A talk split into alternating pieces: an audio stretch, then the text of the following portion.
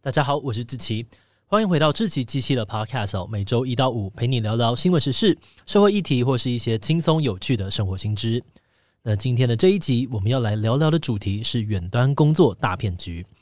呃，这里说的不是去柬埔寨工作的那种工作骗局哦，而是跟疫情爆发之后的在家上班这种机制有关。疫情的这两三年，你的学校或是公司应该也有进行过类似在家上班、远端上课之类的机制。但我们今天要聊的故事有点猎奇，有个人在疫情期间被录取到了一间新的公司。那因为大家都远端上班，所以他根本就没实际去过自己的公司，也从来没有见过同事跟老板。到后来，他却发现自己好像陷入了一个难以解释的骗局里。他的公司从创办人、同事到往来的客户，竟然通通都不存在。这到底是怎么一回事？为什么有人要那么大费周章地搞出这样子的一个骗局来呢？为了解答这个神秘的事件，英国 BBC 花了整整一年的时间调查，揭露出了一场远端工作大骗局。那今天就让我们一起来聊聊这个故事吧。不过，在进入今天的节目之前，先让我们来一段工商服务时间。爸爸妈妈总是希望孩子能够营养均衡、不挑食。那么，有什么好方法可以引导孩子尝试陌生但是却很健康的食物呢？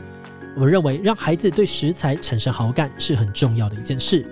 而今天要介绍的芒狗狗绘本《豆浆加米浆的大发现》，就是透过可爱又生动的拟人角色来拉近孩子跟豆浆、米浆的距离。在绘本当中，豆浆跟米浆的原料会化身成食材小精灵，向芒狗狗解释豆浆跟米浆的制作过程，还有喝起来的味道。那孩子们在阅读的时候，就会被引发好奇心还有兴趣。也有不少家长回馈说，他们的孩子在看完绘本之后，真的都主动说想要喝喝看豆浆跟米浆。真的是让爸妈惊喜又意外。那目前豆浆加米浆的大发现，在官网上面有多项的优惠活动。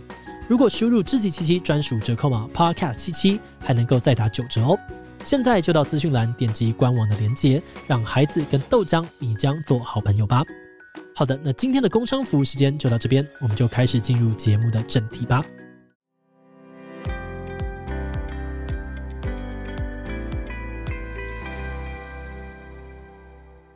故事的一开始，我先来介绍一下这个被骗的主角。他的名字叫做克里斯，住在英国一个偏北方叫做曼彻斯特的地方。如果你有看足球的话，应该听过这个地方有一个很有名的足球俱乐部。那在事件发生的时候，克里斯是个二十七岁的年轻人。那在事件发生的时候，克里斯是个二十七岁的年轻人。因为疫情大爆发，他被公司资遣，丢掉了原来的工作。那为了找新的工作，他很努力的一直在网络上面搜寻，终于在二零二零年的九月二十三日，他找到了一家看起来很不错的公司，名字叫做蜂鸟 （Mad Bird）。蜂鸟听起来很疯哦，可是整个官网却散发出了一种超级专业的味道。他们的介绍页面强调自己是一间以人为本的数位设计公司，他们的公司总部在伦敦，但是在杜拜设立分部，生意遍及全球。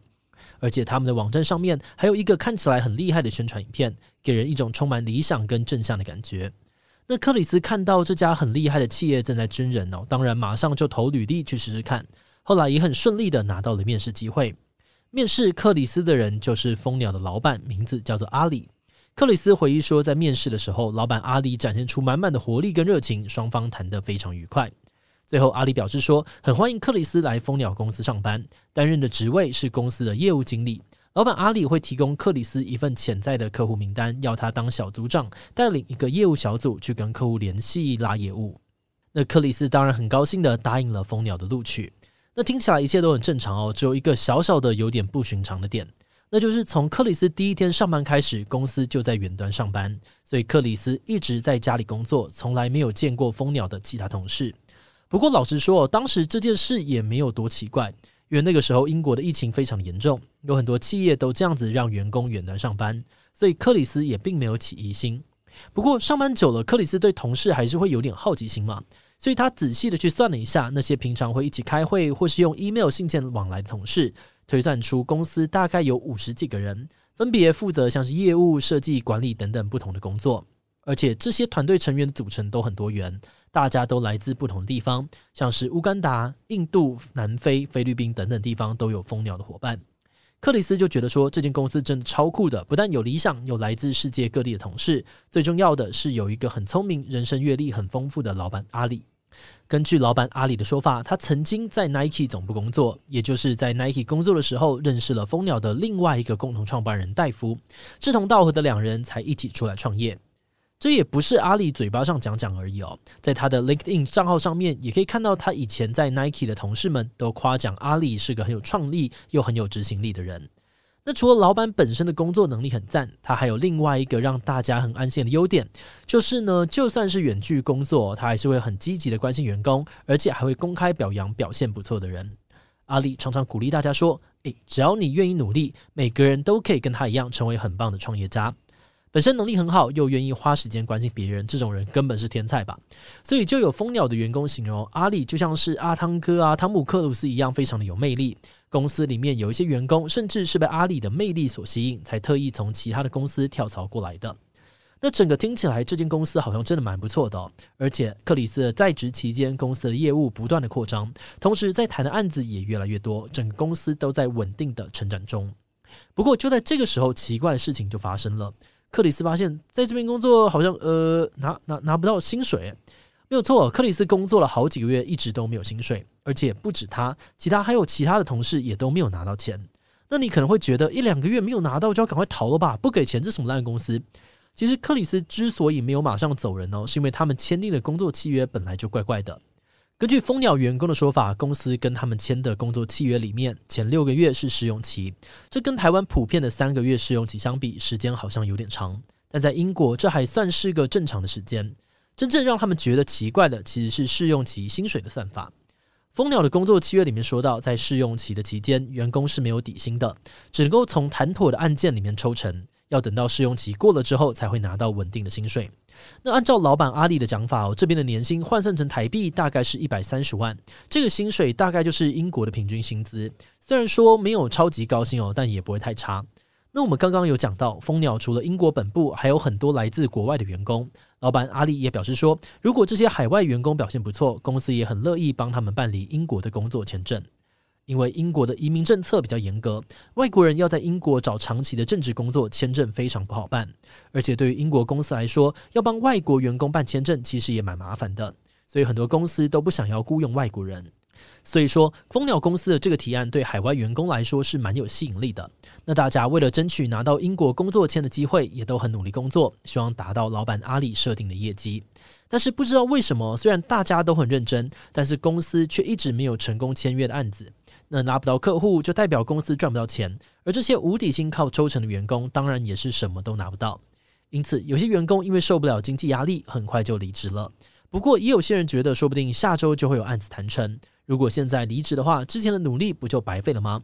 何况疫情期间工作真的不是一般的难找，因此他们决定撑下去。没钱的话，就想办法跟家人啊、朋友或是银行借钱。那随着时间来到了二零二一年哦，英国政府宣布国家要逐步解封。蜂鸟公司的另外一位员工意外的发现，这间公司的案情真的不单纯。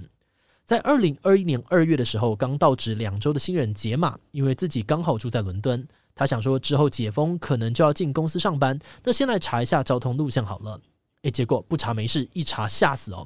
他 Google 了蜂鸟官网提供的地址，找到的却是看起来像高级住宅的建筑，而且 Google 实景也跟公司官网上面提供的影片长得不太一样。杰玛觉得很奇怪，所以他就拜托认识的房仲朋友去查一下，结果查出来哦，那个地址真的是非商用的住宅。而且问过之后发现，就连那栋大楼的工作人员都说他们没有听过蜂鸟这间公司，也不认识什么叫做阿里的人。傻爆眼的杰玛把自己的发现偷偷告诉一个跟他关系很好，在杜拜分部上班的同事安东尼亚。两个人决定瞒着大家继续调查。结果他们竟然发现公司官网上面一整排过去合作的案例，全部都是从网络上面偷来的。而且更扯的是，他们把公司同事的名字拿去 Google，却发现有些人根本就不存在。从公司的地址、合作案例到同事伙伴，竟然都是假的。杰玛跟安东尼亚两个人最后决定用化名的方式揭开这场大骗局。他们把查到的资料通通整理好，email 给公司的所有人。好的，那如果你也是蜂鸟公司的员工，突然收到这封信，你会怎么办呢？想当然哦，这封信寄出之后呢，整间蜂鸟公司的人都是爆干傻眼，加上惊吓，只能够找老板问一下事情到底是怎么回事。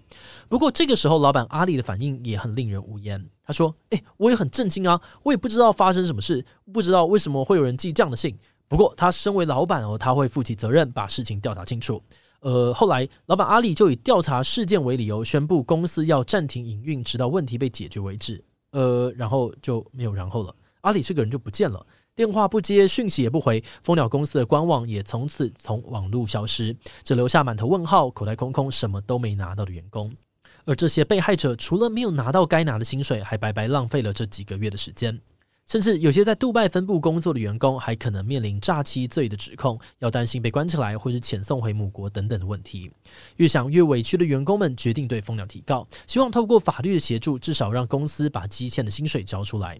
不过一审判决出来哦，法官表示该付钱的是蜂鸟这间公司，而不是老板阿里本人。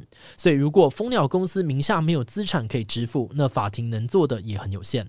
所以简单来说，目前这些员工都还没有办法收到自己的薪水。而且很有趣的是，这个神秘的老板阿里好像对于一审的判决不太满意，因此他决定上诉。目前案件正在进行二审。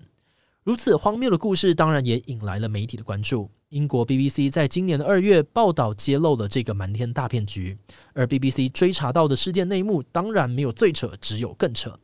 首先，BBC 查到蜂鸟在官网上面虽然说它已经成立十年了，但其实是一直到克里斯面试那天，也就是二零二零年的九月二十三日，老板阿里才真的去注册了蜂鸟这间公司。然后阿里去利用网络图库的照片合成变造出了六个创始员工的照片，还帮他们每个人取名字跟写履历。接着，阿里又在网站上面洋洋洒洒列出了四十二个很厉害、以前合作过的客户，包含像是 Nike、英国有名的泰特美术馆等等。但记者去向他们查证的时候，这些品牌都表示根本没有跟蜂鸟合作过。而且更疯狂的是，阿里说自己以前在 Nike 认识，后来也成为蜂鸟共同创办人的那个戴夫，竟然也是被伪造的。阿里不只是帮这个不存在的戴夫弄了一个 LinkedIn 分页，而且还会用戴夫的名义写信给员工交办事项。但如果有员工想跟戴夫联络通电话，阿里就会阻止说：“诶，戴夫在 Nike 还有其他的工作，斜杠中很忙，大家不要找他，写信就好了。”后来 BBC 记者用戴夫的照片循线搜索，最后找到竟然是一个捷克人，而照片主人这才发现自己的照片被盗。他表示自己根本不认识阿里，也不知道蜂鸟是在干嘛的。好的，那最后让我们看回这件事情最可疑的罪魁祸首，老板阿里的真实身份到底是什么？答案是不知道。阿里本身的 LinkedIn 上面呢，写说自己毕业于美国南加大，还有加拿大的康考迪亚大学，后来进了 Nike 工作。啊，不过实际查证之后，不管是这两家大学还是 Nike，都说他们没有这个人的记录。除此之外，阿里还在 Instagram 上面说自己是 model，还放上他被刊登在 GQ 杂志上面帮知名品牌拍的形象照。不过，当 BBC 记者实际找到那本杂志，却发现，呃，那根本是他自己 P 图上去的。那根据员工回忆哦，阿里曾经跟他们说过自己是摩门教徒，有人说阿里说自己出生在黎巴嫩，童年过得很苦等等。